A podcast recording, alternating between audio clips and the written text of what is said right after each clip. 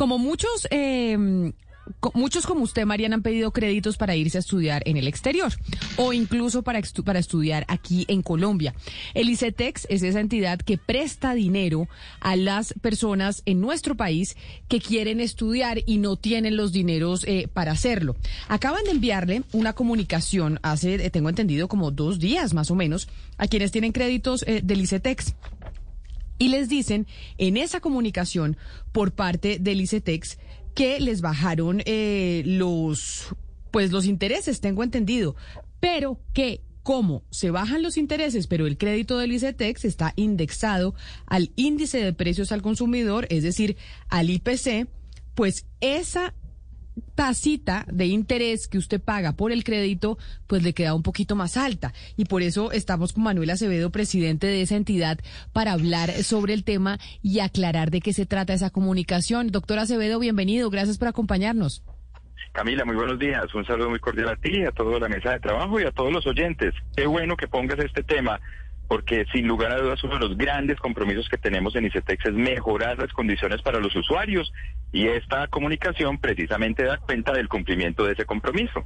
Claro, pero entonces le pregunto, doctor Acevedo, en esa comunicación que enviaron ustedes desde el ICETEX a las personas que se ganaron un crédito con ustedes, les están comunicando que si bien es cierto, pues eh, las tasas se ajustaron, como el índice de precios al consumidor para el 2021 fue de 5.62%, pues ese ajuste se hará para el próximo año. Y me llega la de una persona que recibió eh, esa comunicación y que el interés del crédito para este año le queda en 13.54% efectivo anual es decir, de 1.06% efectivo eh, mes vencido.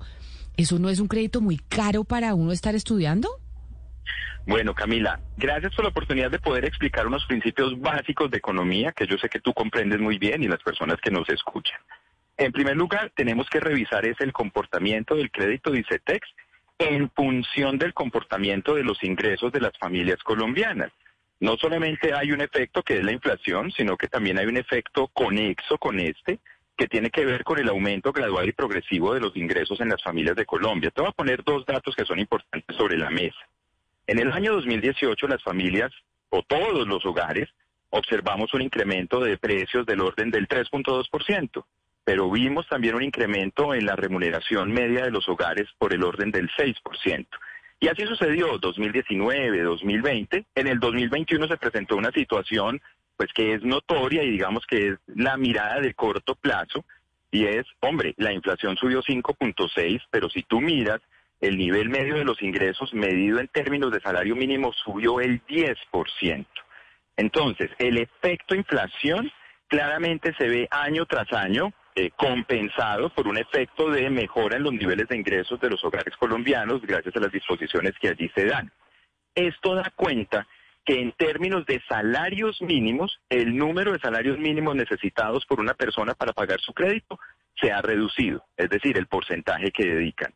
Pero sumado a lo anterior, que estamos hablando de una ganancia de capacidad adquisitiva mucho más rápida que lo que es el incremento de precios, se dio la reducción de los puntos adicionales, que solamente aplican para los jóvenes que no tienen tasa subsidiada, que como le hemos dicho en este espacio ampliamente, el 88% de los usuarios de ICETEX no pagan, no pagan la tasa de los puntos adicionales a la tasa porque reciben un subsidio. Esto aplica es para aquellos que no lo tienen porque sus condiciones económicas son mejores que los jóvenes que necesitan un subsidio pero la reducción de puntos que hicimos, bajamos del IPC más 12, IPC más 11, IPC más 10, IPC más 9, todos ellos quedaron en IPC más 7. Pero, pero, pero, doctora Acevedo, si, si bien es cierto que hay muchos eh, jóvenes que tienen esos eh, subsidios dentro del ICETEX, pues los otros que no los tienen, pero que piden el crédito es porque no tienen la plata para poder pagar y estudiar porque si no lo pediría, porque si no,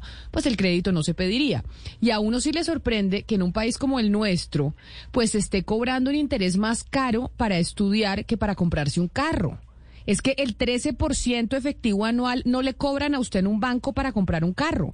Y uno dice, pero como una entidad pública, como el interés que no tiene como objeto tener ganancia, como si lo tiene un banco, pues no puede prestar a una tasa más bajita. Camila, yo creo que aquí tenemos que recurrir nuevamente a los principios básicos de economía para poder entender el funcionamiento de un sistema crediticio. ¿Por qué nosotros diferenciamos la inflación de los puntos adicionales?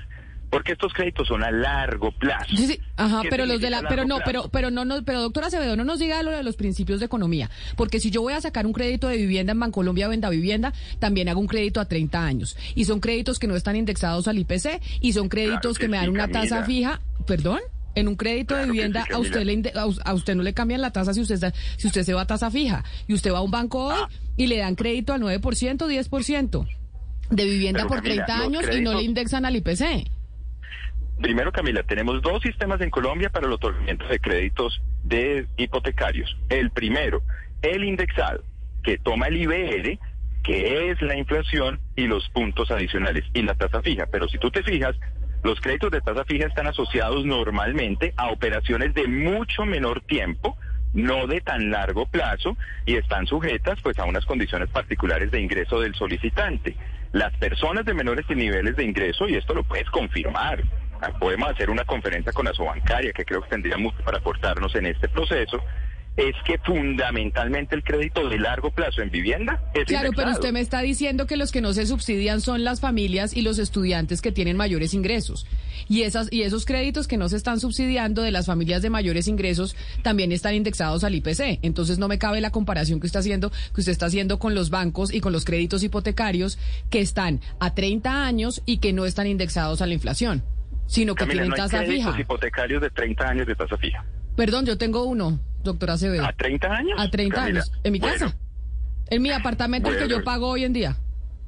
Bueno, Camila, pues creo que es un caso excepcional el que tú puedes dar cuenta, pero la teoría económica, por eso hablo de los principios básicos de economía, para poder entender el comportamiento del sistema crediticio en Colombia, en un país que ha hecho un esfuerzo gigantesco por reducir la inflación, pero hay situaciones que se salen de las manos que terminan generando inflaciones altas en momentos específicos de la vida económica, como lo fue el 2021 cuyas razones pues han sido ampliamente explicadas por los analistas y por los responsables de la política macroeconómica del país. Precisamente por eso es que se genera el efecto o se busca que las tasas de créditos educativos no premien o no castiguen al joven en términos del comportamiento de una variable que no maneja. Mira, ¿qué tal que tuviéramos tasa fija? En el año 2020 la inflación fue del 1.6. Pues claro, el valor que ellos tuvieron que pagar en el 2021 bajó. Si fuera fija, no, hubiera permanecido igual. No hubieran podido ver el beneficio de ese efecto de una inflación que fue históricamente baja. Pero no nos salvemos de esa situación.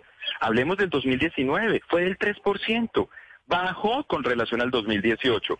Pues en el 2020, que tomamos como referencia la inflación del año 2019, les bajó.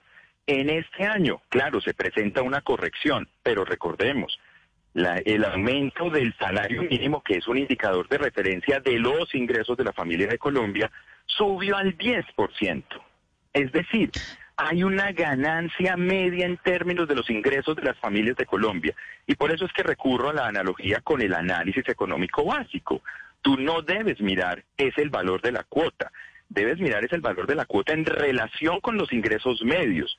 Y en estos años del gobierno del presidente Duque se ha dado la caída más acelerada del valor medio en términos de ingreso de salario mínimo que se requiere para pagar una cuota de ICETEX, el compromiso que el gobierno hizo con los jóvenes del país. Y doctora Acevedo, déjeme le pregunto, porque pues en todos los países en donde el gobierno eh, le presta plata a los estudiantes para estudiar, pues siempre tienen unos planes que se basan mucho en el salario que tienen eh, después de completar sus estudios. Por ejemplo, supongamos que un estudiante no consigue trabajo después de estudiar, que el mercado laboral por alguna razón colapsa. ¿Qué tipos de contratos o de opciones le ofrecen ustedes a ese estudiante que no tiene trabajo, no tiene salario y no tiene cómo pagar el, préstamo o tiene un salario menor del que se esperaba y no tiene cómo pagar las tasas o las cuotas necesarias para repagar el préstamo? Por supuesto. Recordemos que durante el periodo de pandemia, y los decretos de pandemia terminan el 28 de febrero, el ICETEX fue la primera entidad en su género en el país que otorgó un plan de auxilios, plan de auxilios que tenía como una de las posiciones centrales, que fue acogida por muchos jóvenes de todas las regiones de Colombia, la interrupción es decir, la suspensión de los cobros durante el periodo de tiempo que durase la solicitud del auxilio por parte de la persona. En un principio éramos tres meses, luego vimos que las condiciones no habían mejorado, lo extendimos de manera sucesiva y va a completarse el 28 de febrero que el plan de auxilio le ha dado a las personas la posibilidad que durante 22 meses, entendiendo una situación excepcional como fue la pandemia, no pudieran hacer el pago correspondiente a su servicio educativo. Ahora bien, no podemos dejarlos solos. Por eso en diciembre, y trabajamos arduamente con el señor presidente de la República y la ministra de Educación, se expide el decreto 1667, que desarrolla lo que fue aprobado en la Ley de Inversión Social con relación a los usuarios de ICETEX. Por eso, a partir del primero de marzo, es decir, al otro día de terminarse el plan de auxilios, comienza el plan de alivios. Y el plan de alivios le da a los jóvenes que están en la situación que acabas de mencionar pues una alternativa en la que ellos pueden solicitar por 12 meses la interrupción sin generación de nuevos intereses de esos créditos. Esto nos da un puente importante, pero la solución de fondo está aprobada en la Ley de Presupuesto General de la Nación, que le otorgó al Gobierno Nacional un plazo de seis meses en los que venimos avanzando con toda celeridad para reglamentar una nueva forma de cobro, que se llama el pago contingente al ingreso. ¿Y qué significa el pago contingente al ingreso? Primero, esta es una medida de carácter voluntario. El joven que así lo desee será el que accede a este tipo de servicios y él será sujeto de cobro solamente cuando esté trabajando y cuando sus ingresos superen un umbral que en la redacción inicial del decreto pues nos está hablando de que eso sería a partir de un salario mínimo. ¿Y cuánto se le cobraría? Una escala de porcentajes una escala de porcentajes que busca que no sea superior al 20% de lo que percibió ese mes lo que se destina a pagar el crédito educativo correspondiente. Esta es una figura que existe en otros países, que hemos observado con mucho interés, que en algún momento se aprobó en Colombia una ley que buscaba crear este sistema, pero con un gran peligro. Hablaba primero de crear un fondo, fondo en el que no se sabía de cuáles eran los recursos y que en algún momento pues se estableció que eventualmente esos recursos podrían ser de los que se destinan a las universidades públicas.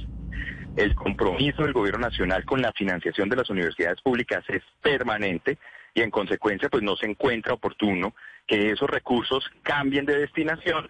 Por eso el gran desafío era hacer pagos contingentes al ingreso sobre créditos y CETEX que es lo que nos habilita la ley de presupuesto del año 2022. Oiga, doctora Acevedo, no me quedó claro el tema del subsidio. Eh, ¿De cuánto es el subsidio y a quién se le da, en qué caso se entrega ese subsidio? ¿A, qué beneficiarios de créditos de ICETEX? Claro que sí. La misionalidad de ICETEX es atender fundamentalmente a los jóvenes que provienen de las familias con mayores niveles de vulnerabilidad.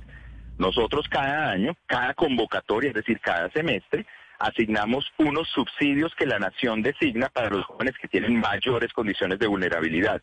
¿Cuáles son esos? Jóvenes, por ejemplo, que tienen condiciones de discapacidad, víctimas del conflicto armado, jóvenes que tienen unos niveles de ingreso en sus familias medidos por el CISBEN en los niveles A, B o C hasta C7. Estos son los jóvenes que reciben ese subsidio de tasa de interés. ¿Qué quiere decir? Que la nación les paga los puntos adicionales a los que ahorita hacíamos referencia. Pero no solo nos hemos quedado con eso.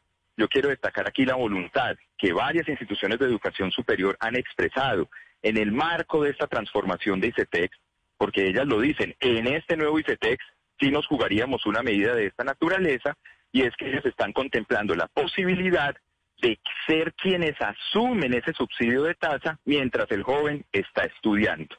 Esto da cuenta de que hemos venido trabajando colectivamente, pensando en los jóvenes, pensando en su bienestar, pensando en mejorar las condiciones de los servicios que reciben, como una manera de fomentar ese acceso, la permanencia y que los jóvenes alcancen en la vida profesional pues mejores condiciones de vida para ellos y sus familias. Doctor Acevedo, yo sé que obviamente usted llegó a ese cargo a tratar de hacer lo mejor posible, pero como usted me habla tanto de principios económicos y principios de economía, ¿no le parece que observando el ICETEX, si usted no fuera el director, si usted estuviera por fuera haciendo el análisis económico de una entidad que no tiene como misión lucrarse, que recibe fondos de la banca multilateral y recibe fondos del Estado, que tenga una tasa de interés interés de 13% para este 2022 a gente que pidió un préstamo para estudiar, ¿no le parece que hace de esa entidad un poco que sea ineficiente? Cuando usted tiene, cuando para mantener la entidad funcionando, usted tiene que cobrar un interés del 13% y es una entidad que no tiene ánimo de lucro y que recibe plata del Estado y de las multilaterales. Bueno, yo te voy a decir, porque yo le he puesto esa pregunta a los compañeros míos que son académicos, expertos en varios campos de la economía y de las finanzas. Y les digo, mire las condiciones y dígame su opinión. En primer lugar, la observación inicial que hacen va en la línea que tú anotas. Pero si vamos a hacer el análisis responsable para evitar una debacle de la entidad de cara a futuro, porque es que aquí no solamente hay que pensar en los jóvenes que hoy estudian, hay que pensar en aquellos jóvenes que mañana van a también querer acceder a la educación superior y necesitan una alternativa. Tres variables siempre se tienen en cuenta cuando uno determina una tasa de interés. La primera de ellas, ¿cuánto te cuesta el recurso con el que tú desarrollas tu función?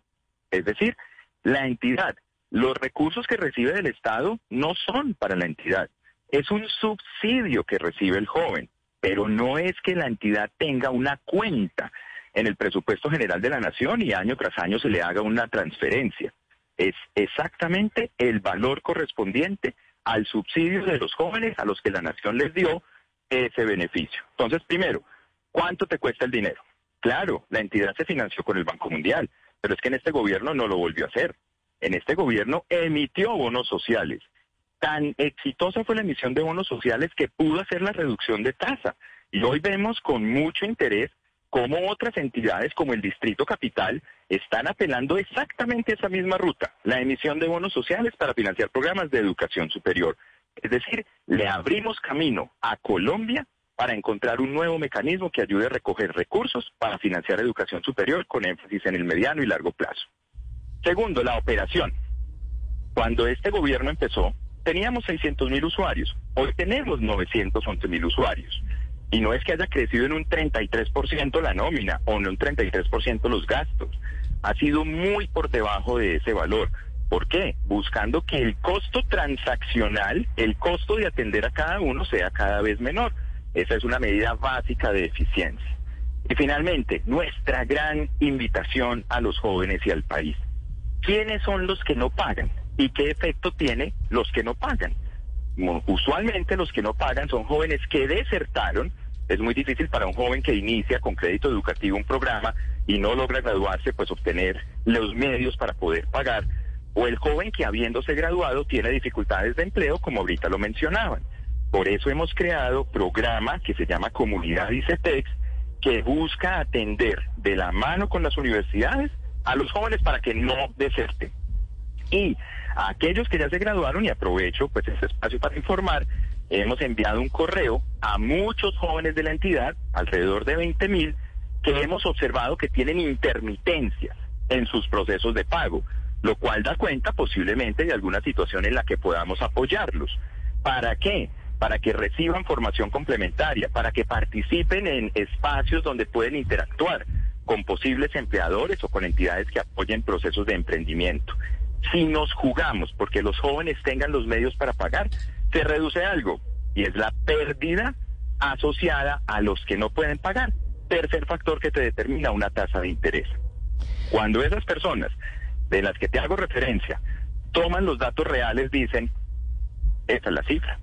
Es imposible que sea menos y de hecho comparan con una entidad financiera tradicional, la que pues, sea. entiendo entiendo que usted diga eso. Yo sé que usted no estaba, doctor eh, Acevedo, cuando el Banco Mundial entregó esa financiación al ICETEX, pero sí hubo una sorpresa de parte de los organismos multilaterales de decir que mínimo teníamos que prestar nosotros en Colombia para créditos educativos al 10%, porque eso sí comparado con lo que pasa en el resto del mundo es muy alto para uno prestarle a un joven para que estudie, es que no estamos hablando que para que compre un carro, es para que estudie, tener una tasa de interés al 13% sí es altísima. Aquí y en cualquier parte del mundo. Pero entiendo sus explicaciones, entiendo sus explicaciones técnicas y ni más faltaba.